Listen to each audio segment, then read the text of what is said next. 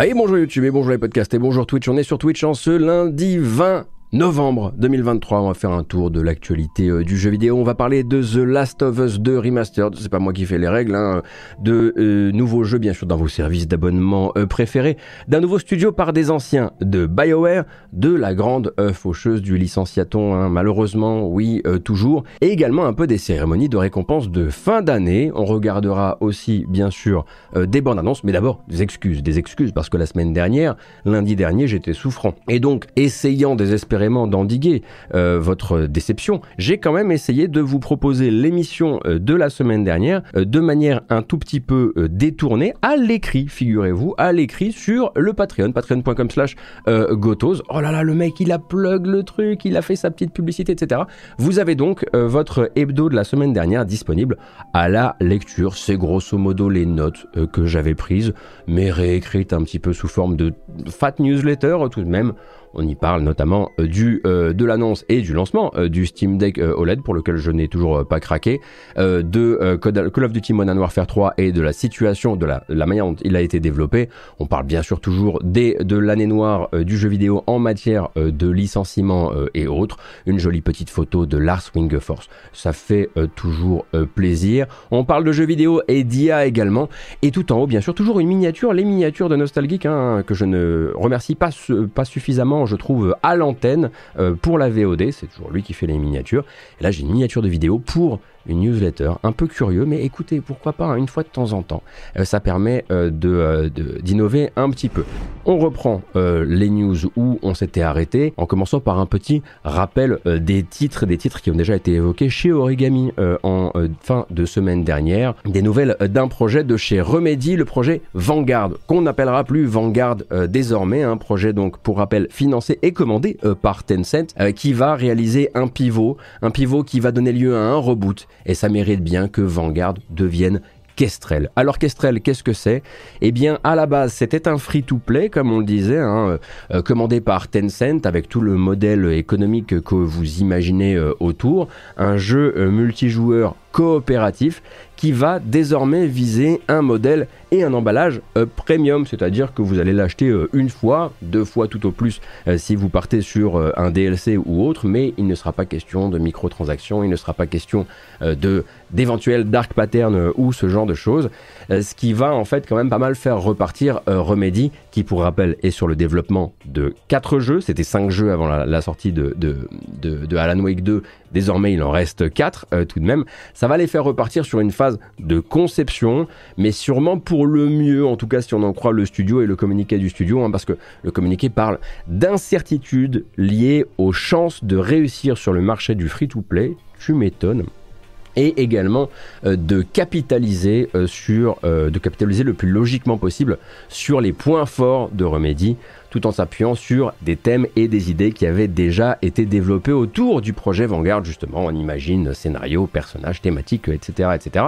En clair, c'est Remedy qui dit Hey, on sait pas faire ça, on a essayé, on en a discuté avec Tencent et on trouve que finalement, voilà, le marché du free-to-play étant ce qu'il est aujourd'hui, étant volatile comme il l'est aujourd'hui, Peut-être qu'on ne veut pas être le prochain crash euh, sur la liste. Peut-être qu'on ne veut pas être, euh, je sais pas, au hasard le prochain. Ah non, j'allais dire Babylon's Fall, mais Babylon's Fall, c'est pas, c'est pas un free-to-play. Bref, vous avez l'idée générale du truc.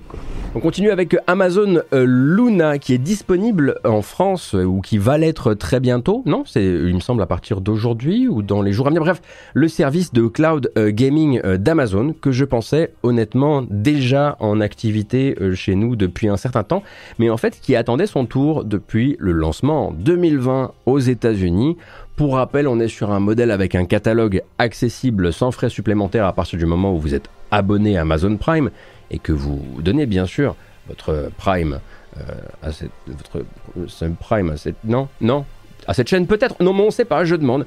Et puis derrière, des abonnements euh, tiers, des bouquets. Vous me ferez jamais lâcher le terme de euh, bouquet.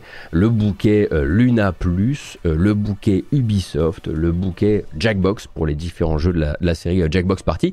Et puis, bien sûr, la petite manette officielle à 70 balles pour jouer sur PC, sur mobile, sur Smart Télévision et via le dongle Fire TV. bien sûr, c'est toujours un dongle, je ne sais plus Bien sûr, hein, les manettes PlayStation euh, et Xbox sont compatibles également. Hein. vous n'avez pas forcément euh, à euh, posséder le pad officiel. La vraie douille, c'est le prix parce que si on met bout à bout les différents bouquets que l'on peut se payer pour un résultat final de 250 jeux accessibles, quelque chose de cet ordre-là, eh bien, ça, vous fera du 33 euros euh, par mois. 33 euros par mois psychologiquement, quand à côté euh, les, euh, le Xbox Cloud Gaming, par exemple, ce tarif à environ la moitié. C'est compliqué et c'est de manière, générale assez compliqué pour Luna hein, qui a du mal euh, à trouver vraiment euh, son public, mais pas autant euh, de mal que Stadia. Il faut savoir que Luna par exemple n'a pas essayé, hein, contrairement à Stadia, d'ouvrir ses propres studios ou en tout cas de négocier des jeux en exclusivité pour le service. Le but, c'est surtout euh, d'être là, mais donc lancement français pour Amazon Luna, ce sera peut-être l'occasion euh, de euh, s'y essayer un de ces jours avec l'une des différentes machines portables qui peut se connecter au service de cloud gaming, ce qui veut dire pas le PS Portal, euh, bien sûr. C'était un peu gratuit d'envoyer ce fion-là au PS Portal, sachant que bien sûr qu'il allait pas euh, se connecter à autre chose que le PlayStation Plus euh, Premium, mais il a quand même un peu mérité. Atlus suit le mouvement au Japon et augmente à son tour ses salaires, comme ont pu le faire Nintendo, Square Enix, Capcom, Bandai Namco et quelques autres. Une hausse ici de 15% des salaires, euh, donc à la hauteur de toute l'entreprise. Hein. C'est pas uniquement pour les salaires d'entrée dans l'entreprise, comme ça a pu être fait euh, ailleurs parfois. Et c'est justement là pour combattre plusieurs euh, menaces sur la masse salariale ou en tout cas sur la rétention de, des entreprises. D'un côté, bien sûr, l'inflation japonaise, certes basse par rapport à ce qu'on connaît nous en Occident, mais historique euh, au Japon, c'est-à-dire que l'inflation d'habitude, il n'y en a pas là-bas. Euh, et, également, le but est euh, pour les entreprises, et dans ce cas précis pour Atlus, de s'assurer qu'on va pouvoir, de s'assurer d'avoir fait tout le nécessaire pour garder un maximum des talents et donc des savoirs à l'intérieur de l'entreprise dans un écosystème où le marché du jeu vidéo mobile, ainsi que les éditeurs de jeux vidéo chinois, comme NetEase par exemple, ou Tencent, eh bien, paie mieux et débauche très activement et très ouvertement au sein des entreprises japonaises actuellement, ce qui donne par exemple le Nagoshi Studio, hein, le Nagoshi Studio, euh, donc euh, piloté par Toshihiro Nagoshi, qui avant ça euh, travaillait sur la série Yakuza, et voilà, constitué de vétérans de l'industrie du jeu vidéo euh, japonais. Donc là, Atlus euh, suit un petit peu ce mouvement-là pour tout simplement bah, ne pas rester euh, en arrière. D'autres ont fait plus, hein. on a vu du 20%, on a vu du 30%, ça dépend de tellement de choses, ça dépend de, des salaires de départ, ça dépend de l'endroit où on est basé, hein, du coût de la vie, selon qu'on soit à Tokyo ou, dans une autre ville. ça dépend également, bien sûr, de est-ce que ça touche toute l'entreprise, est-ce que ça touche uniquement les plus bas salaires, est-ce que ça, modifie d'une manière ou d'une autre le système de bonus. On sait par exemple que chez Capcom, euh, il y a eu un vrai intérêt à ça et une vraie hausse euh, du... Euh, ouais, le père disait chez Origami vendredi du pouvoir d'achat global au sein de chez Capcom de 27%, 25 ou 27%. donc ça peut être implémenté de très bonne manière et ça peut être effectivement une très très bonne nouvelle. Attention cependant, c'est une très très bonne nouvelle qui n'en est que meilleure que parce que avant c'était l'enfer et que c'était euh, culturellement tout à fait normal que ce soit extrêmement euh, mal payé. Un éditeur de mode pour The Witcher 3. Un peu tard, mais quand même, effectivement, CD Projekt annonce euh, la sortie l'an prochain, en plus de ça, d'un éditeur de mode qui lui sera officiel euh, pour The Witcher 3, hein, qui euh, pendant ces huit dernières années n'a pas attendu que CD Projekt se bouge pour proposer un nombre incalculable de modes de totale conversion créés par la communauté, d'améliorations diverses, notamment via Nexus Mode, hein, qui est la plateforme qui héberge le gros de tout ça. Mais quand même, CD Projekt veut le faire. On pourrait se dire, attendez, du coup, c'est très probablement euh, que le but c'est de viser la console, un petit peu comme a pu le faire euh, Bethesda avec son créatif bidule. Peut-être qu'ils veulent essayer de monétiser les modes. Eh bien, a priori, cet euh, éditeur de mode sera tourné uniquement vers le jeu, vers The Witcher 3 sur PC. Ils communiqueront un petit peu plus tard sur ce qu'on peut attendre de l'outil, mais on sait qu'il est tourné vers le PC et on sait qu'il est gratuit. Ce, ce, qui est probablement certain, c'est que ça va servir de base de travail, de terrain d'expérimentation à ce que à la préparation d'autres euh, euh, outils officiels de modding qui pourraient sortir plus tôt dans le cycle de vie des prochains jeux euh, de chez CD Projekt. Hein. On peut penser à, au remake de The Witcher 1 qui est co-développé avec Fool's Theory au prochain The Witcher qui est dans les cartons, au prochain Cyberpunk, et ainsi de suite. Peut-être que le but, ce serait effectivement de se dire, bon, bah là, on a The Witcher 3, et on peut tout à fait s'en servir comme d'un euh, comme d'un tube à essai pour euh, essayer de créer la base euh, technique des futurs éditeurs officiels de chez CD Projekt. Voilà. On pourrait également parler un petit peu de Suicide Squad, un Kill de Justice League, le nouveau Rocksteady qui reprend en ce moment ses cycles de communication et qui l'a repris au, moyen d'une vidéo de 20 minutes bien mal reçue sur Internet. Alors, on pouvait euh, naturellement s'y attendre, hein, entre le fait que bah, ça fait des années euh, que le jeu essaie de communiquer sur le fait que, mais non, il est avant tout euh, un jeu jouable en solo, story-driven, comme on dit. Et oui, bien sûr, il est jeu service, mais c'est pas comme ça, c'est pas autour de ce mot-là qu'il a été construit.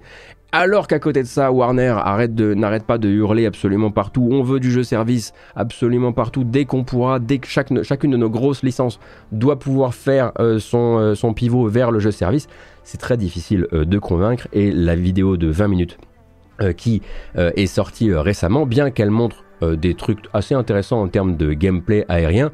Après, ça va dépendre naturellement de quelles ont été récemment vos références. Moi, je sais qu'une de mes références en la matière reste bon, il y a des gens qui pensent souvent à Fortnite quand ils voient le jeu, mais moi, je pense aussi un petit peu euh, à Anthem. Euh, eh bien, c'est vraiment dans l'insistance à vouloir être cool, dans cette vidéo de 20 minutes, euh, que le public n'a pas l'air de vouloir suivre. Il me semble qu'on a rendez-vous avec le jeu l'an prochain. Ça reste Rocksteady, donc ça m'intéresse. J'espère, je croise les doigts pour y trouver peut-être, je ne sais pas, une sorte de, de nouveau mal-aimé à aimer, comme comme Anthem. Imaginez le gameplay aussi fou que celui d'Anthem. Euh, moi, je suis là. Hein. Pas pour longtemps, mais je suis là. 19 janvier 2024, c'est la date de sortie de The Last of Us 2 Remastered. C'est bel et bien ce que vous imaginez. Une version amélioré pour PS5 avec quelques bonus euh, pour la forme bien sûr et pour motiver les gens qui possédaient la version PS4 à repasser à la caisse car non ce n'est pas offert bien sûr que non. Cette version euh, coûtera tout de même 10 euh, euros au possesseur de The Last of Us 2 sur PlayStation 4. Donc 10 euros pour le jeu déplafonné d'un certain nombre de contraintes techniques, histoire de profiter de la puissance euh, de la PS5 avec de meilleures textures, plus de distance d'affichage et bien sûr des chargements euh, rabotés, un support de la manette DualSense, vous vous en doutez bien, c'est un peu normal. On note tout de même un nouveau mode de jeu qui s'appelle le mode No Return, qui sera un format euh, roguelike où en fait on va enchaîner des rencontres aléatoires, hein, typiques de la licence The Last of Us, c'est-à-dire euh, à la fois jouable en action et en infiltration et il faudra essayer d'aller euh, le plus loin euh, possible comme ça de la réutilisation d'assets pour faire un nouveau mode de jeu.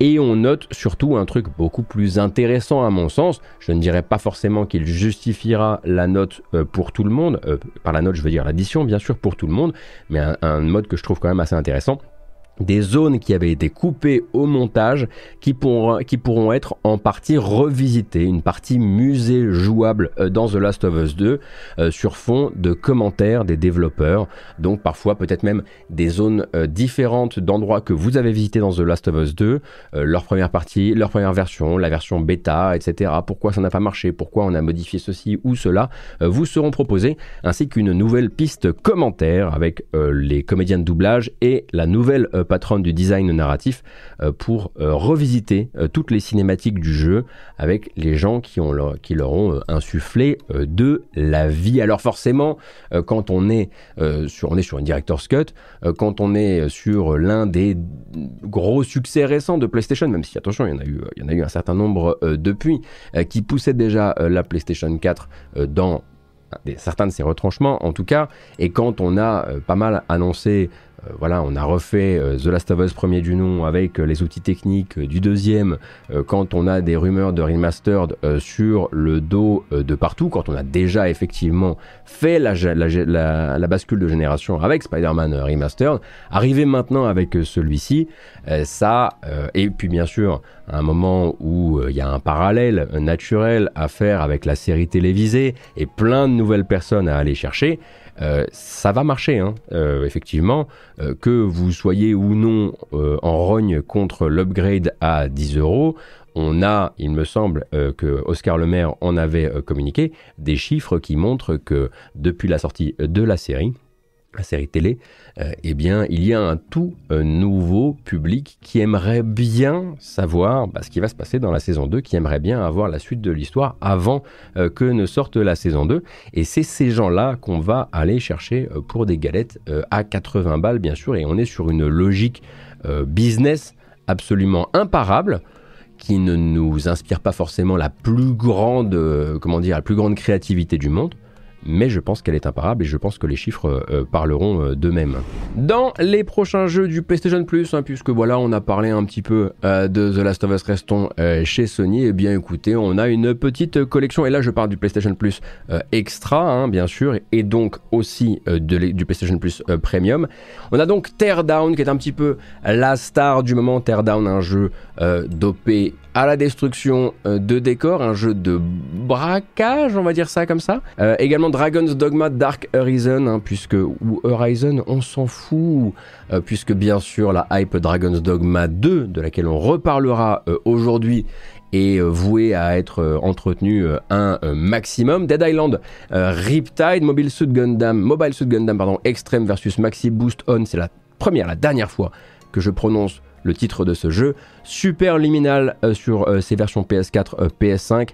Euden Chronicle Rising, Nobunaga's Ambition Taisha, Alternate Jake Hunter, River City Melee, Mac, tout ça ce sont des jeux qui arrivent dans l'abonnement extra et ce à partir de demain si je ne m'abuse à l'exception de Teardown qui est arrivé il y a quelques jours, le jour de sa sortie sur PlayStation. Et puis dans le PlayStation Plus Premium on va retrouver, bah, écoutez, une nouvelle petite livraison euh, de jeux euh, rétro ou simili rétro avec Grandia en version euh, PS5 et PS4 avec Jet Moto sur PS4 et PS5, là-haut sur PS4 et PS5 également, Clonoa, Clonoa la, série remastered qui s'appelle Clonoa Fantasy Reverie Series et puis Parappa The Rapper 2. Attendez, Parappa The Rapper 2, c'est pas Jammer Lamy? Non, non, voilà, voilà, effectivement. J'ai failli confondre, euh, confondre les deux. Voilà donc, moi ce qui va surtout m'intéresser, c'est de voir Teardown euh, en, en, action euh, sur console PlayStation, pour ma culture. Alors, bien sûr, le réflexe c'est de se dire, ouais, c'est pas foufou. Alors, je trouve à titre personnel le catalogue PlayStation Plus Extra actuel déjà si on n'est pas un très très très gros joueur ou une très grosse joueuse et qu'on a encore des choses à apprendre et des choses à découvrir, je trouve quand même qu'on a de euh, quoi faire. Fort heureusement, là on va embrayer euh, sur les nouveaux jeux du Game Pass. Tout de même, on arrive avec des jeux qui ont eu, bah, qui ont une petite, euh, une petite hype à un moment ou à un autre. Alors, Persona 5 Tactica est sorti et donc sorti également dans le Game Pass, mais on note également l'arrivée de Dune Spice Wars pour les versions cloud et console. Donc Dune Spice Wars, un jeu de chez Shiro Games, qui lui, du coup, arrive le 28 euh, novembre. Et puis tout de même Roller Drome, hein, Roller le jeu de Roll 7 euh, qui nous a bah, qui nous a bien secoué à titre personnel. Moi, ça a marché à fond sur moi. Je sais qu'il n'a pas que des, pas que des adorateurs euh, BA Roller Drome. Hein. Il y a beaucoup de gens qui le trouvent soit trop court, soit trop long, soit pas assez varié, soit etc. etc. Mais donc, on le rappelle, la rencontre de Max Payne, grosso modo, et de Tony Hawk Pro c'est vulgairement dit, mais ça fait grosso modo le boulot tout de même. Arrivé donc le 28 novembre euh, sur euh, le Game Pass, le Game Pass Cloud, le Game Pass PC et le Game Pass euh, Xbox. Une bonne occasion de le découvrir si vous l'aviez raté lors de sa sortie l'an dernier, si je dis pas de bêtises. Oui, on parlait euh, tout à l'heure euh, des éditeurs chinois euh, quand je mentionnais la hausse des salaires chez Atlus et de manière générale dans tout le jeu vidéo japonais. Et justement bah, l'offensive de NetEase sur le jeu vidéo en dehors de la Chine, elle vient de prendre un nouveau tournant avec la fondation d'un studio qui s'appelle Worlds Untold à Vancouver, au Canada, euh, grâce justement au patronage euh, financier du géant chinois. C'est pas juste un patronage financier d'ailleurs, hein, il les possède. Regardez, regardez-les comme ils ont l'air heureux, comme ils ont l'air heureux chez Worlds Untold. Mais attendez, vous voulez dire que vous avez monté un, studio avec des hommes et des femmes? C'est très très rare hein, de voir des photos de, nouvelles, euh, de nouveaux studios tournés vers le triple A qui ne sont pas juste une équipe de 5 ou 6 bonhommes. Bravo déjà pour ça à Worlds Untold. Et donc, ce sont, c'est l'un de ces studios, on peut le dire, de entre guillemets vétérans de l'industrie qui se montent grâce à quelques têtes connues mais qui ambitionne euh, de fabriquer à terme du jeu vidéo euh, triple A, une histoire qu'on connaît désormais euh, très bien et qui ne rime pas toujours avec grand succès, euh, le fameux des anciens de Blizzard, le fameux des anciens d'Activision, des anciens de Call of Duty, des anciens d'Electronic Arts, des anciens de DICE, etc., etc. Ça va de pair avec cette nouvelle bulle euh, financière qui s'est formée autour du jeu vidéo en 2020 et ça finit parfois sur un constat euh, malheureusement triste mais clair. C'est pas parce que t'es vétéran de chez machin que tu saurais gérer toute une prod ou encore plus le budget euh, d'un jeu. Mais on va quand même effectivement hein, leur laisser le bénéfice euh, du doute.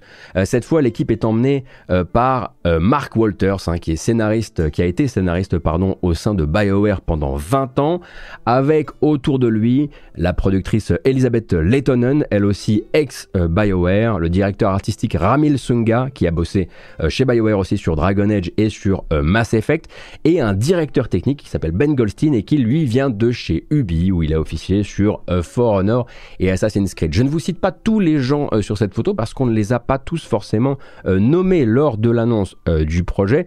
Le but du studio, c'est bien de créer non pas juste un jeu. Bah non, NetEase va pas mettre du pognon dans un studio AAA qui va fabriquer un jeu. Il va fabriquer une licence, une licence. Et là encore une fois, j'ouvre euh, des guillemets, avec une profondeur et des possibilités telles qu'elles ne pourraient être contenues dans un seul jeu ou même un seul média.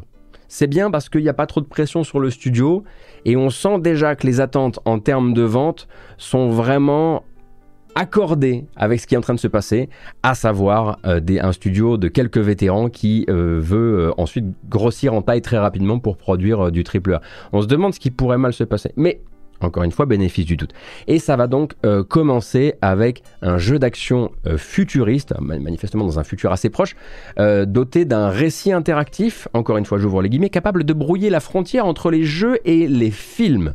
Un pitch qui nous fait un peu sourire, nous, en 2023, mais qui doit probablement faire frétiller encore quelques actionnaires ou quelques fans de Remedy, parce que effectivement, voilà, s'il y a bien un studio qui travaille ce matériau-là, euh, c'est bien celui-ci. Mais je pense que là, ce qu'ils essaient surtout de dire, que c'est que ça va avoir une réalisation hollywoodienne.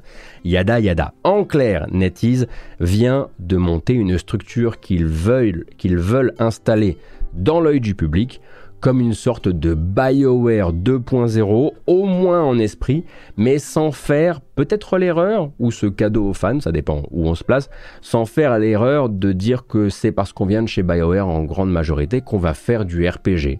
Euh, puisque voilà, il y a des gens de cette équipe hein, qui, bien sûr, ont connu les années Mass Effect, ont connu peut-être même les années avant Mass Effect, euh, mais ils sont passés aussi, euh, ils ont contribué à la transformation, à la mue d'une série comme Dragon Age, ils ont contribué au développement de Anthem également, et il s'agirait de ne pas se réclamer d'un héritage qui n'est pas forcément le leur, même si le patron du studio, effectivement, est scénariste et auteur depuis longtemps chez BioWare. Je dis BioWare 2.0 parce que c'est un terme qui, qui est devenu un peu consacré ces temps-ci.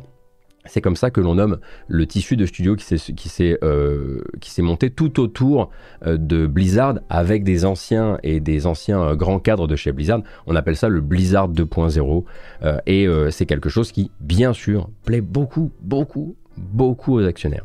La semaine dernière, un article de chez Games Industry qui s'appelle euh, League of Geeks, It's a very serious time for a studio of our size. J'ai vraiment massacré cette seule phrase, donc c'est un, moment extrêmement sérieux et potentiellement dangereux pour un studio de la taille euh, d'une autre. Eh bien, cet article donnait la parole à Trent Custers, qui est donc cofondateur et directeur du studio australien League of Geeks. Toujours le, un des pires noms de studio que je connaisse, mais League of Geeks, hein, au milieu des années 2010, c'était un pionnier de l'indé australien, euh, développeur d'un jeu de stratégie, je ne sais pas si vous le remettez, qui s'appelait Armello, euh, et donc qui est devenu depuis une, quand même une équipe d'une de 70 personnes qui travaillent euh, sur deux jeux Jump Light Odyssey d'un côté, hein, qui est en accès anticipé depuis euh, quelques semaines, et puis un remake d'un très vieux jeu, euh, un classique qui s'appelle Solium Infernum. Et dans cette interview, justement, que je vous recommande, eh bien, on a Trent Custers qui explique avec une très grande clarté la difficulté pour des studios comme le sien, c'est-à-dire avec la taille du sien, avec l'histoire du sien, de survivre euh, à une année euh, comme l'année 2023, avec tous ces très très gros jeux qui se succèdent, avec des coûts de production qui se sont envolés naturellement, mais un vrai problème de visibilité, euh, tel que soit en fait ton jeu qui sort en accès anticipé, euh, sort presque aussi polish que si c'était euh, la 1.0 et devient l'un de ces succès surprises qui parvient à surnager euh, durant l'année, soit tu risques de voir tes ventes et ta mise en avant dégringoler au bout d'une seule semaine d'exercice, dégringoler sous la courbe que ton entreprise s'est fixée, on va dire en termes de besoins financiers à tenir. Il parle pas mal de la manière dont l'accès anticipé n'est plus du tout perçu de la même manière qu'il y a dix ans dans l'œil du public. Euh, notamment en termes d'attente euh, vis-à-vis de la finition et du contenu, euh, de la difficulté d'identifier la bonne date pour sortir ton jeu dans une année comme celle-ci, de ces quelques gros bugs que tu peux laisser filer et qui peuvent complètement ruiner ton lancement en accès anticipé, malgré justement avoir peut-être avoir comment dire assurer tes arrières en termes de nombre de wishlist Steam, hein, parce que manifestement euh, Jumplight Odyssey n'avait pas de problème euh, de ce euh, côté-là. Et il parle aussi du besoin d'être sur pourquoi tu fais les choses comme tu les fais vis-à-vis de ta communauté et vis-à-vis des gens qui achètent tes jeux. voilà, il y a vraiment pas mal de sujets très intéressants qui sont abordés dans cette interview. le système de subvention australien, les propositions de rachat que le studio a choisi de refuser ces dernières années, le statut de modèle que euh, League of Geeks a au niveau de l'industrie locale, hein, parce que c'est le plus gros studio indépendant euh, existant euh, en Australie, et le fait que ça enverrait effectivement un très mauvais signal de se retrouver à restructurer euh, comme tant d'autres cette année. C'est vraiment vraiment une chouette lecture parce que c'est transparent, ça reste constructif et c'est pas juste fait pour euh, vendre le jeu, même si ça m'a rappelé effectivement que Jumplight Odyssey, voilà, c'est 300% ma cam et c'est 300% passé euh, sous mon radar durant cette année, je l'ai complètement zappé. Donc vraiment une lecture que je vous recommande, un excellent boulot euh, de la journaliste française Marie de Alessandri qui travaille euh, euh, au Royaume-Uni pardon pour Games Industry et en plus de ça vraiment ça vient cette interview ça vient s'inscrire dans une couverture plus globale de l'Australia Games Week ah oui, bah eux ils ont la leur, nous on a la Paris Games Week, eux ils ont l'Australia Games Week, euh, donc avec des euh, super entretiens euh, avec les développeurs de Unpacking par exemple, avec les développeurs de Stray Gods, avec les développeurs de Grow, Song of the Evertrees. Bref, il y a du gros taf qui a été fait pour mettre en lumière non seulement les différentes réalités de ces différents développeurs, mais aussi comment ils et elles traversent cette année très très très compliquée dès lors que vous ne vous appelez pas euh, Resident Evil, Zelda, euh, Diablo, euh, Assassin's Creed et, quelques, et quelques autres comme ça. Je suis sûr que j'ai oublié quelques, quelques immenses évidences. Donc le lien de cet article et des autres est déjà dans le chat et également dans la description de la vidéo. Accordez-lui le temps nécessaire, je trouve que c'est hyper hyper intéressant pour comprendre un petit peu certains enjeux de cette année. Si vous avez traîné vos guêtres sur les réseaux sociaux ces dernières semaines, notamment du côté des développeurs de jeux vidéo, vous avez peut-être lu cette phrase qui revient très souvent et c'est pas fini. Et c'est pas fini, c'est devenu presque un mème hein, au sein des communautés de développeurs de JV. Euh, à chaque fois qu'une nouvelle annonce de licenciement ou de restructuration euh, tombe, parce que oui, 2023, euh, on le sait, va encore nous gâter là-dessus hein, jusqu'à Noël. Et non, ça ne va pas se calmer magiquement avant au moins, grand minimum, la fin de l'exercice fiscal en cours, qui lui sera bouclé en mars 2024. Et encore, je me trouve extrêmement optimiste quand je dis ça. Donc on commence le tunnel du licenciaton et on va parler d'Amazon. Alors chez Amazon, la branche euh, gaming, alors ça veut dire beaucoup de choses, vous allez le voir, vient de prendre une belle euh, mandale avec la suppression de 180 postes, ce qui peut paraître euh, énorme hein, si vous venez d'arriver et à la fois minuscule si vous suivez le truc depuis le début. Hein, et peut-être que du coup, si vous suivez le truc depuis le début, vous savez qu'en 2023, Amazon, dans toutes ses divisions, a licencié 27 000 personnes. Mais un petit temps un petit peu théâtral quand même parce qu'on parle de 27 000 licenciements en une année. Alors, la branche gaming euh, d'Amazon, mais pas la branche de développement euh, de jeux, ni la branche euh, d'édition d'ailleurs. Hein. les licenciements, ils concernent notamment des postes dans l'entertainment autour du jeu vidéo, notamment via Twitch, hein, et avec la fermeture de la chaîne officielle Crown, sur laquelle vous êtes peut-être déjà passé, et aussi pas mal d'emplois qui sont liés justement au partenariat entre, euh, au partenariat noué sur Twitch entre des streamers et des éditeurs et des développeurs. En gros, euh, selon Amazon, le but de cet allègement de la voilure, il serait de recentrer les efforts gaming, dirons-nous, euh, vers Prime Gaming, justement, le produit qui vous permet de régulièrement récupérer des jeux sans les payer. ils ont regardé un peu leurs données, etc. Et ils sont formels, c'est ça que les gens veulent, c'est des jeux gratuits, donc il nous faut du budget. Où est-ce qu'on va le trouver? Bah là, en fait, voilà, c'est trouvé. Euh, et puis voilà, Prime Gaming, hein, bien sûr, on comprend que c'est un truc dans lequel Amazon croit depuis très longtemps. La preuve, ils croient tellement dans Crowd Gaming qu'ils ont licencié des gens dans la division euh, Prime Gaming euh, en avril. Donc vraiment, c'est pas du tout court-termiste comme décision. Pas, pas du tout. C'est ils tiennent la ligne depuis hyper longtemps. Ils sont absolument sûrs de ce qu'ils font. Mais bon, pour eux, c'est le futur, et du coup, ça mérite effectivement de, euh, comment dire, rebalancer euh, les efforts ou en tout cas réorganiser la manière de, s'investir là-dedans. Donc une précision bien sûr, hein, puisque chez Amazon il y a quelque part gaming et gaming. L'entreprise annonce en revanche rien qui touche par exemple au studio de développement de jeux vidéo internes à Amazon. par exemple, ça ne touche pas les devs de New World hein, si vous jouez à New World. Enfin, pas pour l'instant, bien sûr, parce qu'effectivement, et la phrase revient, bah c'est pas fini quoi. Peut-être que vous ne connaissez pas l'entreprise Digital Bros, mais vous connaissez l'une de ses filiales qui s'appelle 505 euh, Games. Digital Bros, hein, c'est un gros groupe euh, milanais euh, qui possède à la fois 505, justement, une école de développement de jeux vidéo qui s'appelle la Digital Bros Game Academy, ce qui est très probablement l'un des pires noms pour une école de développement de jeux vidéo et quelques studios de développement aussi comme euh, Kunos euh, Simulazioni, hein, les devs de Assetto Corsa, comme euh, Infinity Plus 2, qui est l'un des studios historiques de la licence Puzzle Quest, 7 studios de développement en tout et pour tout. Et eh bien, Digital Bros a manifestement des actionnaires à rassurer puisque l'entreprise d'un peu moins de 500 personnes a annoncé une grosse restructuration la semaine dernière, une restructuration au cours de laquelle un poste sur 3, 30% de l'effectif, va sauter, donc 130 licenciements en tout, justifiés par une très longue phrase un peu glaciale qui revient à dire euh, l'abondance de la période Covid elle est terminée, les gens euh, sont de retour sur leurs habitudes de consommation précédentes, sur les AAA, sur les suites de suites, et nous on rentre plus dans nos, frais. C'est toujours la même, la même phrase, hein. c'est le contexte qui a changé.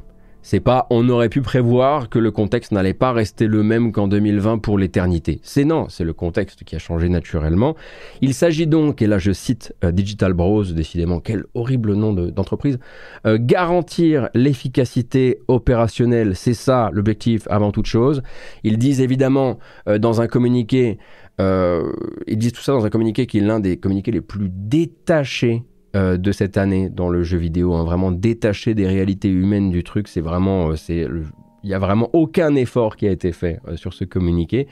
Et pour ça, justement, bah, Digital Bros va couper 30% des postes, mais également mettre un stop à plusieurs développements de jeux sans qu'on sache lesquels. On sait que Assetto Corsa 2 n'est pas menacé, ça ne veut pas dire hein, que Kunos Simulazioni ne connaîtra pas de licenciement.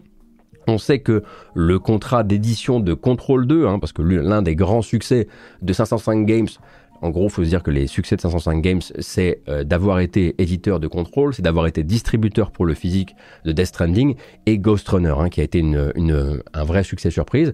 On sait que le contrat d'édition euh, de Control 2 n'est pas menacé non plus. Ça semble encore tenir la route pour le projet Bloodstain 2. Bloodstain 2, ça me fait bizarre de le prononcer, mais oui, c'est encore une réalité a priori. En revanche, eh le groupe possède 7 euh, studios internes et de ce côté-là, eh le communiqué n'a pas l'air de vouloir détailler qui prend plus cher que qui. On continue avec une autre citation. Comme de nombreuses autres entreprises cette année, la, tendance nous oblige, c'est la tendance qui nous oblige, c'est la tendance bien sûr, la tendance nous oblige à restructurer pour garantir notre succès à long terme. C'est un extrait du communiqué transmis par Humble Games, ça ça fait chier, hein, euh, au journaliste du site Game Developer, un communiqué qui lui est effectivement vraiment, c'est le, c'est le yang du yin euh, de Digital Bros qui met lui vraiment en exergue et en lumière le talent, l'investissement, la valeur des personnes euh, qui sont renvoyées et à quel point il faudrait leur, trouver du travail, les engager. Euh, également, Humble Games euh, prend, met un point d'honneur dans son communiqué à parler euh, de l'épreuve morale qui est infligée aux équipes par toute entreprise qui décide de restructurer comme eux se retrouvent à le faire. On ne sait pas exactement combien de postes sont concernés pour Humble Games, mais c'est la deuxième fois que la boîte licencie en moins de deux ans. Ce qui ne fera bien sûr pas trembler le tenant du titre, le grand croque-mitaine, le fossoyeur en chef, Embracer, hein, bien sûr, le groupe suédois qu'on a vu récemment fermer euh, Volition, Campfire Cabal, ils ont transformé Cryptic Studio en studio d'aide euh, pour le jeu mobile, ils ont taillé dans Beamdog, dans Crystal Dynamics, dans Gearbox Entertainment. Ce groupe-là, Embracer, commence à compter ses victimes. 15 hein. projets de jeux envoyés au cimetière sans qu'on sache lesquels on le saura peut-être un jour, mais aussi et surtout 900 euh, personnes licenciées depuis le mois de mars, 5% de l'effectif de ce groupe qui comptait près de 16 000 euh, personnes et sur ces 900 emplois, 772 à des postes directement liés à la création de jeux, un chiffre qui pourrait euh, tout à fait déjà être caduque à l'heure où on parle, et qui le sera très certainement euh, dans quelques semaines, hein, puisqu'on sait que ces jours-ci, c'est le studio Free Radical Design qui est sur la sellette. Euh, c'est un truc dont j'ai parlé dans euh, la version écrite de l'émission que je n'ai pas faite lundi, mais du coup je vous en reparle un petit peu là. Free Radical, c'est la boîte derrière la franchise Time Splitters. Et en fait, est, la boîte est en passe d'être refermée parce qu'elle avait été réouverte en vérité. Hein. L'entreprise, elle était morte est bien morte euh, jusqu'à ce que Embracer justement annonce en grande pompe en mai 2021 qu'il remontait le studio avec les cadres originaux aux commandes pour refaire euh, du Time Splitters. Et selon le magazine euh, VGC, bah, Free Radical Design serait au grand minimum sur la sellette dans ce plan de restructuration d'Embracer, c'est-à-dire en passe soit d'être revendu à qui voudrait bien reprendre l'affaire, soit liquidée. En tout cas, l'entreprise, elle fait actuellement l'objet d'un audit, euh, ce qui est en fait un passage absolument euh, obligatoire d'un point de vue légal au Royaume-Uni quand on s'apprête à réaliser une réduction massive de personnel comme ça. Avant de licencier, on va essayer de trouver peut-être une autre entreprise en meilleure santé ou plus volontaire pour reprendre le studio. Ça dure quelques semaines et à l'issue de ce process-là, on saura si Free Radical Design peut continuer à exister ou s'il peut retourner euh, au cimetière avec licenciement des personnes qui avaient été ramenées euh, dans cette nouvelle euh, mouture du studio pour faire à la base un nouveau Time Splitters. Et en fait, ce compte des disparus, ou en tout cas des licenciés plutôt, hein, soyons honnêtes avec les mots, Embracer le fait durant son bilan semestriel, là, un bilan où on découvre les bons élèves de ce début d'exercice, hein, qui s'appelle bien sûr Remnant 2, qui a très bien marché manifestement au-delà des attentes euh, d'Embracer, Ride 5 ainsi que Jagged Alliance 3, qui est un très chouette jeu hein, qui arrive bientôt euh, sur euh, console et qui manifestement a tenu les prédictions et les prévisions de vente qui étaient formulées pour lui. Et puis bien sûr, de l'autre côté, le mauvais larron Payday 3, hein, qui ne s'est pas vendu autant que l'aurait espéré les patrons de la branche d'édition Deep Silver qui appartient à Embracer. Manifestement assez quand même pour que Embracer ait récupéré l'argent qui avait été mis dans euh, la fin de développement de Payday 3, mais ça ne nous dit absolument euh, rien de la santé du studio de développement qui, pour rappel, lui n'est pas possédé par le groupe Embracer, Starbreeze, et qui lui est en très grande difficulté depuis très longtemps et qui a sorti le jeu bah, un petit peu aussi de manière précipitée pour commencer à rentrer du cash. Hein. Je pense que il doit exister désormais des articles un petit peu de référence sur à quel point Starbreeze eh bien, était en difficulté et a failli ne même jamais développer euh, Payday 3. Il est un petit peu euh, coutume ces jours-ci de parler des Game Awards, hein, de la récente annonce des jeux qui ont été nommés dans chaque euh, catégorie, parce que évidemment, évidemment, comme chaque année, hein, certaines sélections n'ont aucun sens, parce que aussi certaines catégories sont toujours ultra fourre-tout, parce qu'il suffit que l'éditeur dise ça, c'est un RPG pour que ce soit nommé dans les RPG, même si non, pas du tout, suivez mon regard. Et puis parce qu'il faut bien l'admettre aussi, les Game Awards ont un très très gros euh, problème euh, de transparence euh, de leurs chiffres, de leurs votes. Tout se passe dans une boîte noire dès lors que les, les votants ont été contactés. On sait qui vote, mais ça s'arrête là et on n'a même pas de statistiques. Et c'est primo et bien hyper euh, dommage euh, pour les gens qui aimeraient dépasser les paillettes et avoir une vraie visibilité sur l'année telle qu'elle est dépeinte euh, par les votants. Et Dezio, et on en parlait sur Discord l'autre jour, c'est également un jeu assez dangereux, en tout cas une une responsabilité qui n'est pas prise euh, par les Game Awards. Hein.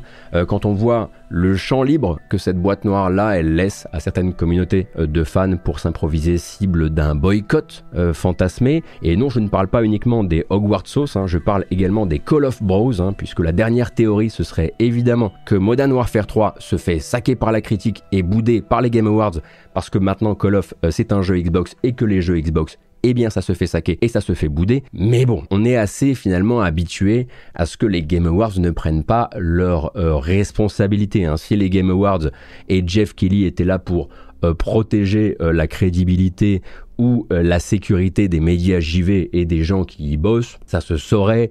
Kelly commencerait par citer les sources de ses articles quand il arrose son million et demi de followers d'actu dénichés et euh, mise en ligne euh, par les autres, on sait un petit peu, on sait un petit peu où on va avec ça et on sait très bien que sous couvert de les Game Awards, c'est toute l'industrie réunie, euh, c'est la grande fête, etc. Le jour où le compte Twitter des Game Awards pourrait remplacer tout ce qu'il subsiste encore de médias spécialisés jeux vidéo, le bon, le bon Jeff, il serait pas particulièrement tristou.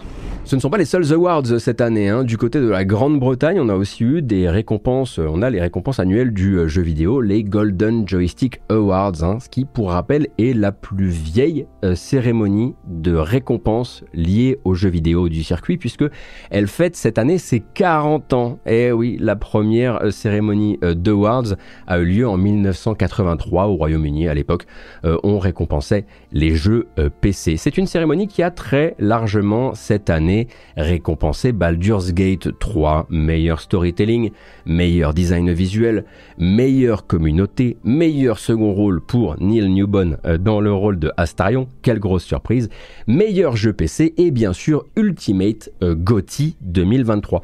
Mais ce n'est pas euh, tout ce qui s'est passé au Golden Joystick. Le tout premier trophée de la soirée, celui du storytelling, devait être remis par la narrative designer Megna Giant. Alors Megna Giant, elle fait partie de l'équipe qui a récemment sorti Thirsty Suitors et qui a travaillé avant ça sur 80 Days et sur Sable, pour ne citer que euh, ces deux-là.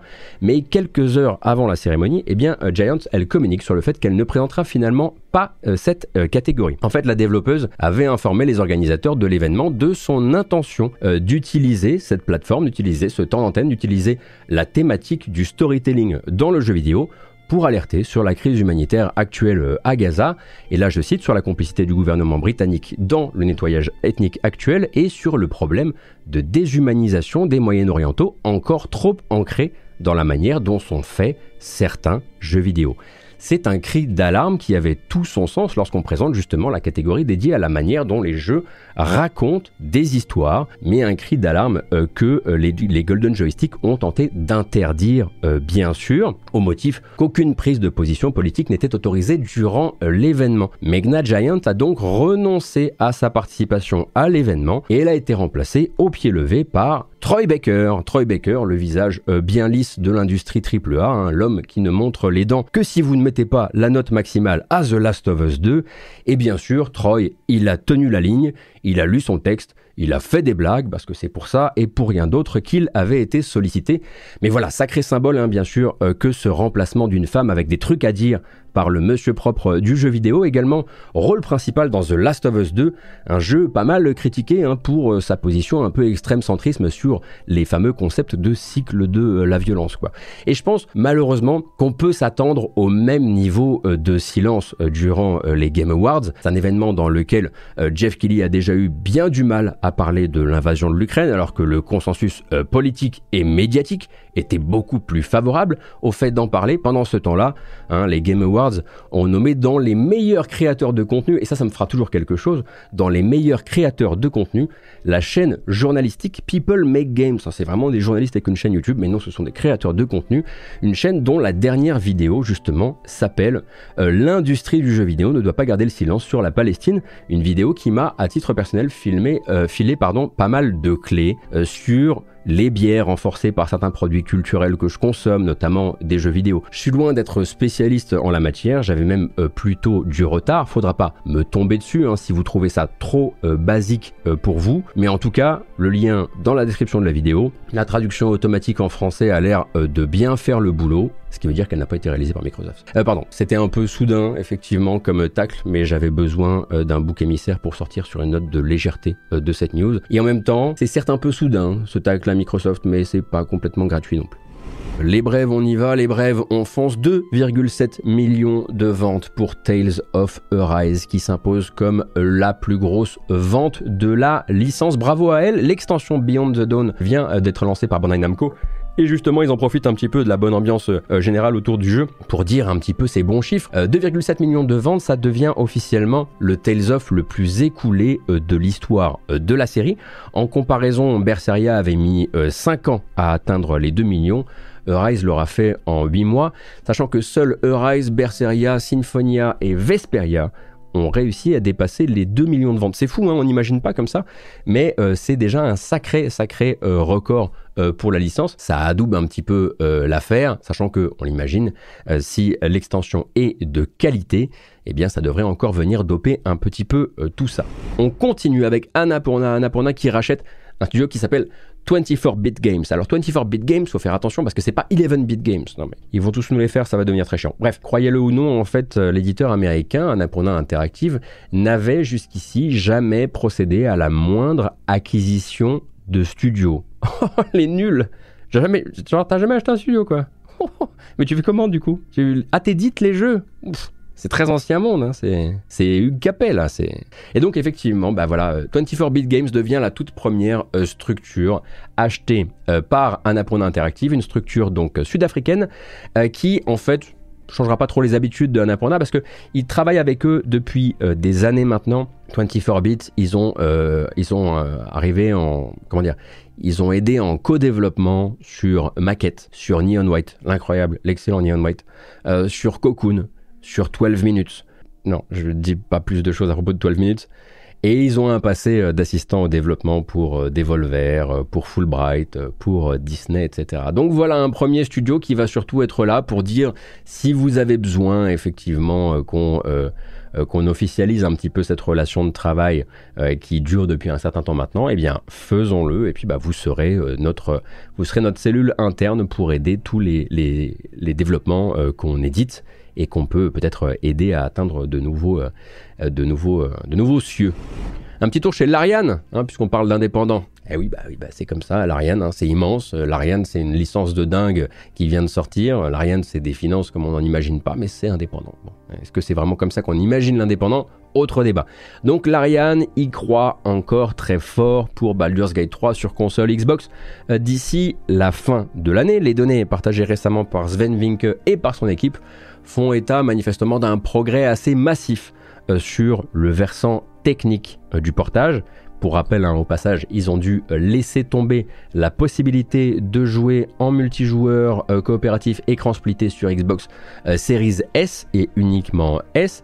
Et donc, à côté de ça, le portage manifestement se passe bien, pendant que du côté du pôle marketing, on s'active sur l'édition de luxe du jeu sachant le culte autour de Baldur's Gate 3 cette année, ils, seraient, ils auraient tort de s'en priver, hein, effectivement, de la petite édition de luxe à un peu moins de 100 balles, avec une version physique du jeu, avec la bande originale sur 3 CD, avec des stickers, avec des posters, avec une big box en carton façon vieux jeu PC. Ouh, ça va brasser de la caillasse, ça. Je connais les gens sur le chat qui vont racheter le jeu, là. Ça va, on se sait on se sait. Deux, trois petits trucs aussi que je voulais placer comme ça. Alors, on ne pourra pas regarder la bande-annonce parce que si je veux vraiment que la vidéo puisse être postée sur YouTube, je ne peux pas diffuser du Netflix. Mais Netflix a dévoilé euh, son film d'animation The Witcher qui s'appelle Sirens of the Deep et qui est prévu pour euh, fin 2024, si je ne m'abuse, avec une partie du casting de la série live action euh, aux voix. Est-ce que c'est qui va faire la voix de Geralt du coup? C'est Doug Cockle? Non, je crois que c'est Doug Cockle qui revient pour faire la voix de, de Geralt euh, cependant. Et également la saison 2 de Arkane, hein, donc effectivement adaptation de l'univers euh, de LoL par Fortiche arrivera euh, sur euh, Netflix en novembre 2024. Mais surtout, un rendez-vous beaucoup plus proche euh, de nous, celui-ci, le 28 novembre. Le 28 novembre, c'est la semaine prochaine. Le 28 novembre, mardi à 22h heure française, c'est Capcom qui vous donne rendez-vous. voilà, vous n'avez pas l'air de vouloir trop préserver trop longtemps le mystère autour de ce fameux euh, gros jeu à millions, en tout cas capable de vendre plusieurs millions, qui serait prêt à sortir durant euh, cet exercice fiscal et donc d'ici euh, fin mars. Dragon's Dogma 2 aura droit donc mardi prochain à 15 minutes de showcase avec une présentation en profondeur du gameplay en compagnie du réalisateur Hideaki Tsuno et du producteur Yoshiaki Hirabayashi. Pardon. Et donc ça semble désormais assez crédible hein, d'imaginer que le dit showcase bah, se termine sur l'annonce euh, d'une date et que cette date soit calée sur le euh, tout début euh, de l'année prochaine. Ou alors on est grandement dans les choux et c'est enfin Dino Crisis. Mais petit doute quand même.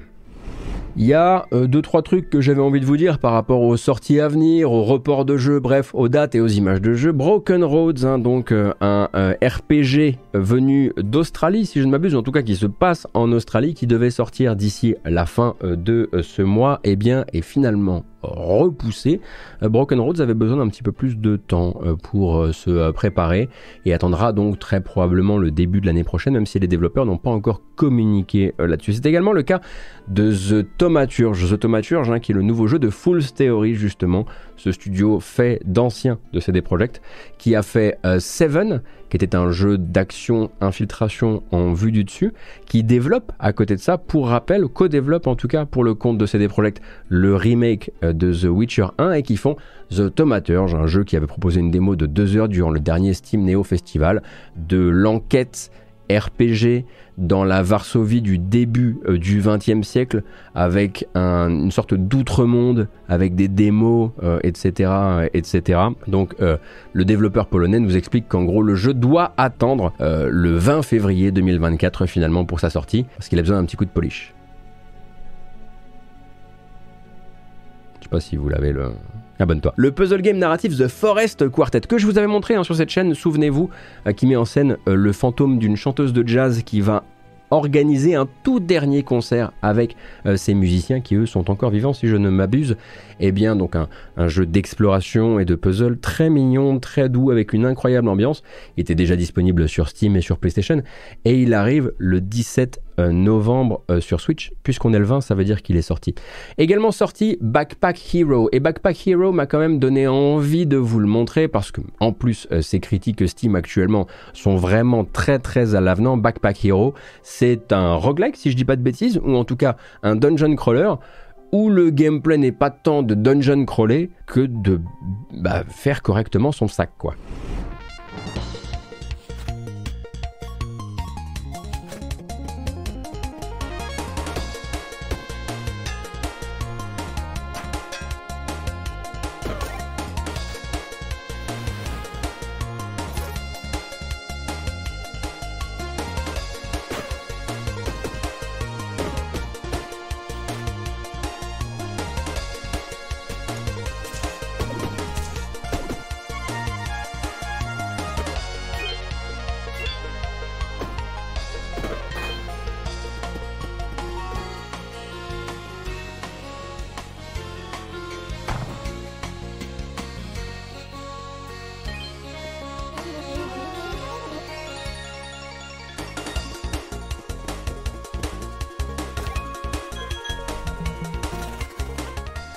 Alors pour vous mettre un petit peu dans l'ambiance, un Backpack Hero en gros euh, va se reposer sur l'amour d'une partie des joueurs et des joueuses pour les inventaires en cases. Ça peut être l'inventaire de Resident Evil 4, ça peut être l'inventaire de Deus Ex, ça dépend effectivement d'où vous venez en matière euh, de jeux vidéo. Et ma foi vous proposera justement de euh, préparer le meilleur sac pour partir à l'aventure. Et partir à l'aventure avec différents objets que vous allez pouvoir utiliser durant les combats et l'organisation dans le sac, eh bien viendra euh, influer sur la manière dont vous pourrez avancer dans ce roguelike. tant qu'on y est, je voulais également parler de Howl. Howl c'est un jeu qui a été montré très récemment durant justement le Nintendo Indie World avec une direction artistique assez intéressante tout de même. Alors je n'ai pas encore moi pu me frotter au jeu, mais il me semble qu'il y a une démo qui est disponible. Howl est donc sorti sur Switch certes, mais également sur PC. C'est vrai que il a de la gueule ce jeu. When the howl came, we were not prepared. It's written that there's one who defies the call. She seeks her lost brother. She's not made for fighting beasts. But she knows their ways. She reads the future. She plans ahead, walking the path of prophets before her.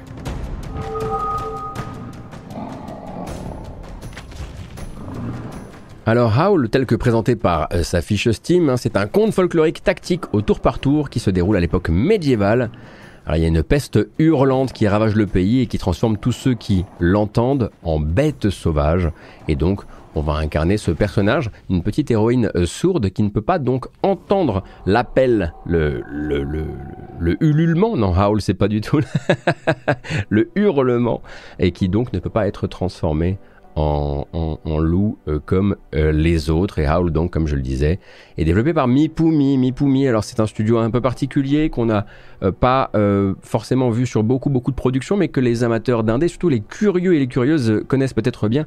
Mipumi, c'est ceux qui avaient fait The Lion Song, qui est un jeu que j'adore et que je vous recommande chaudement petit jeu narratif qui s'envoie en 3 heures avec un pixel art délicieux, ainsi que The Flower Collectors qui était leur jeu précédent. Et maintenant, je me rends compte que Mipumi, c'est peut-être un studio alors que je l'ai placé plutôt en Allemagne, j'ai un gros doute. Bref, je vais me taire plutôt que de continuer à dire euh, des bêtises.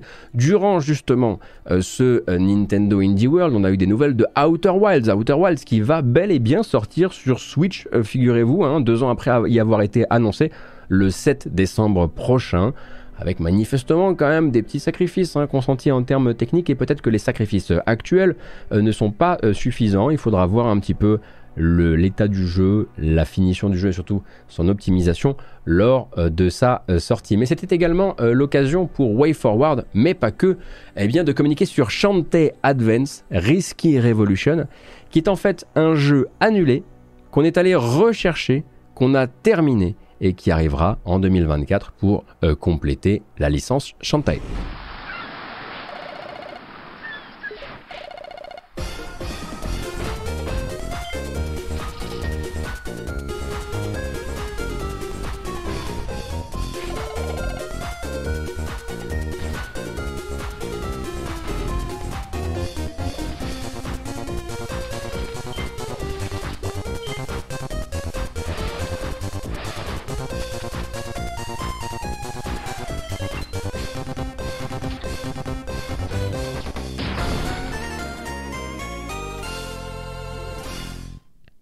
Et voilà, chanter Advance, comme je disais, Risky Revolution pour euh, son euh, sous-titre, qui arrivera euh, l'an prochain. Et c'est Limited Run Games hein, qui s'est mis à la colle avec Way Forward pour cette restauration, pour cette exhumation. Je sais pas quel terme il faudrait utiliser, mais en tout cas, il y aurait probablement un article assez intéressant à lire euh, sur le sujet, sur comment on vient récupérer comme ça les cendres d'un jeu euh, annulé, euh, à quel point la conservation des sources a bien travaillé ou pas pour que ça soit possible. Bref, comme je le disais, ça arrive l'an prochain.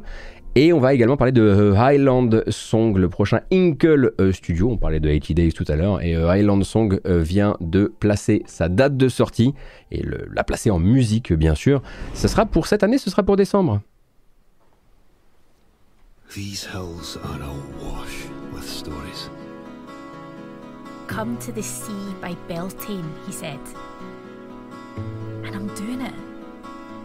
I'm coming. I must be off my trolley.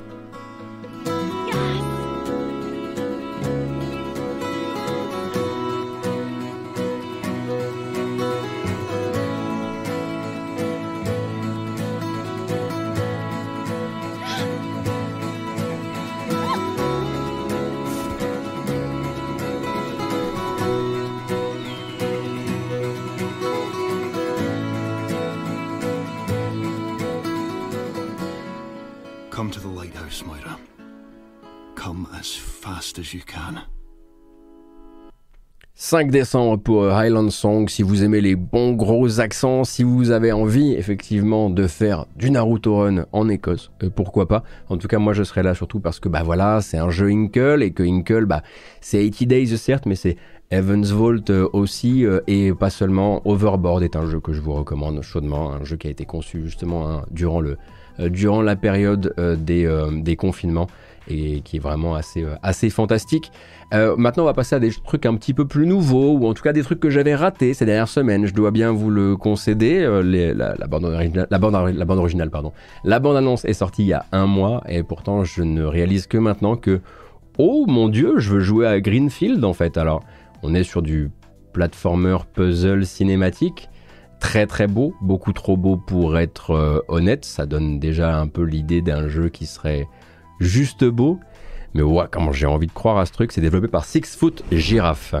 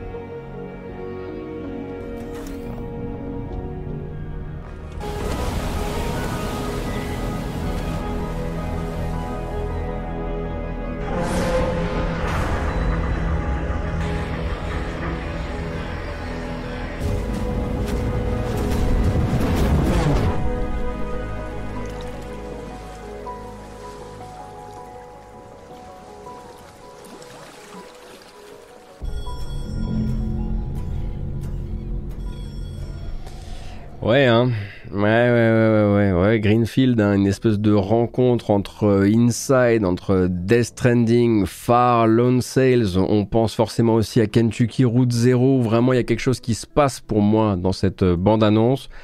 Je vois aussi une de séquences dans la bande-annonce où je me dis oh je crois que celle-ci j'aurais pas forcément aimé la jouer mais je vais croiser les doigts pour l'instant on n'a pas de date de, sortie c'est vrai que ça rappelle un petit peu Somerville euh, aussi mais mais voilà on va on va laisser le truc s'approcher de nous et puis peut-être avoir une très très belle surprise avec ça en tout cas on pourra toujours garder cette bande-annonce qui est particulièrement euh, réussie. Également euh, dans l'actu récente, eh bien, ce sont les développeurs de UP Psycho, hein, le studio Baroque euh, DK, qui ont dévoilé leur nouveau projet. Un projet qui s'appelle Catéchésis, qui n'a pas encore de date de sortie, mais qui va rester effectivement dans le dérangeant. Hein. Les gens qui ont joué à UP Psycho voient un petit peu de quoi je parle, mais un autre dérangeant cette fois-ci, un dérangeant religieux, car dans, dans Catéchésis, vous incarnez un enfant de cœur et ça va pas des masses des masses.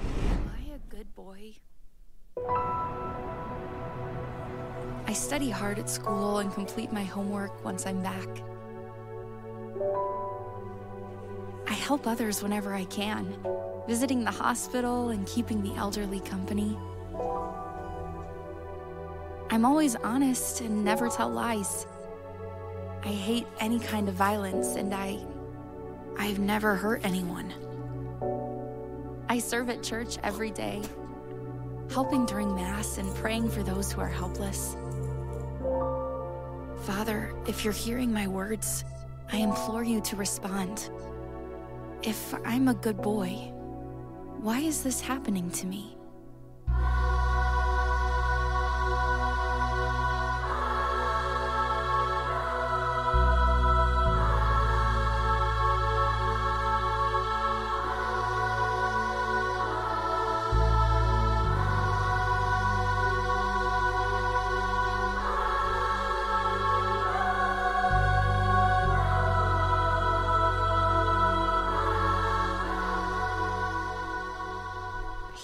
Ouais, ouais, ouais, ouais, ouais, Alors pour les gens qui nous écoutent en podcast, je pense que entre la bande-annonce sans les images et ce que moi j'avais dit en avance, on peut avoir une toute autre idée sur ce qui arrive à ce, cet enfant de cœur. Eh bien, figurez-vous qu'il est possédé par le diable et il aimerait bien comprendre euh, pourquoi. Et a priori, c'est lui qu'on va incarner euh, dans Catéchésis qui, comme je le disais, n'a pas encore de date de sortie.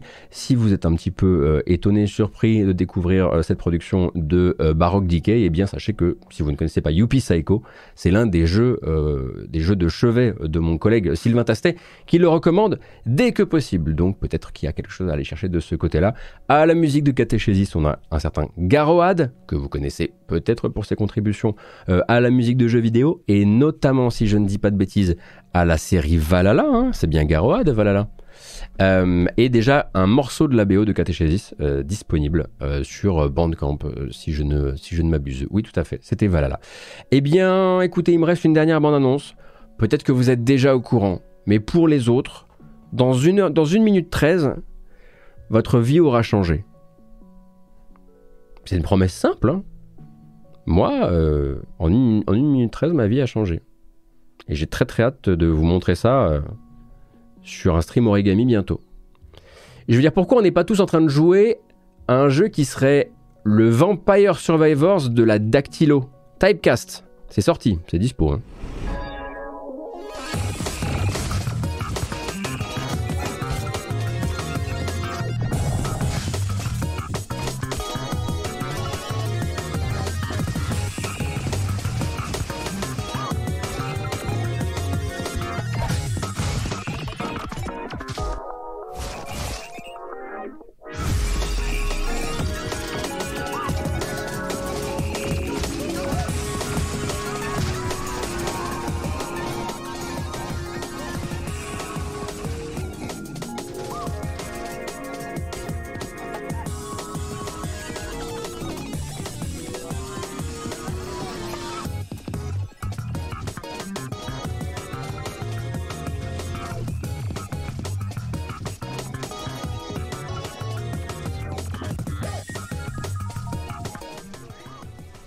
Pour moi, c'est oui. Pour moi, c'est oui. Pour moi, c'est gagné. Pour moi, c'est le Gotti. J'ai pas encore joué, mais j'y crois. Alors, dans Typecast, en fait, vous allez, bah, voilà, comment dire, contrôler un petit personnage euh, exactement comme dans euh, Vampire euh, Survivors. sauf qu'en fait, si je comprends bien, bah, vous allez le déplacer soit avec les flèches, soit à la souris. En revanche, si vous voulez attaquer, il y a une petite icône de lettres du clavier au-dessus de chaque ennemi qui font sur vous. Seulement, comment dire il y en a qui ont un E, il y en a qui ont un, Q, il y en a qui ont un W, il y en a qui ont un C, il y en a qui ont un machin, etc. Et il va falloir euh, bah, taper euh, sur les lettres dans le bon ordre et dans le bon timing pour euh, s'assurer que personne ne vous touche jamais, sachant qu'on vous fonce dessus et qu'il va falloir en plus de ça voyez entre les différentes boulettes, comme si on était dans un Danmaku. Ça m'a l'air d'être un jeu tout à fait relax, bon enfant, absolument pas là pour injecter une dose de stress absolument mortelle dans vos veines. C'est pour ça que j'espère que je pourrai vous le montrer cette semaine chez Origami. Voilà. Et voilà, vous êtes libéré pile poil à l'heure, quasiment. Moi, je m'en vais monter cette euh, émission pour l'envoyer le plus rapidement possible, à la fois euh, sur YouTube et en podcast. Hein. Rappelle que si euh, vous vous abonnez à partir du deuxième palier sur mon Patreon, vous pouvez bénéficier de cette vidéo sans publicité via le player Patreon. Merci infiniment d'avoir suivi euh, ce stream. Merci beaucoup pour votre ouverture, pour votre curiosité, euh, pour votre envie de discuter, d'échanger sur le chat. Ça a été un véritable plaisir. Prenez grand soin de vous. Excellente semaine et à très vite. Salut et merci encore une fois.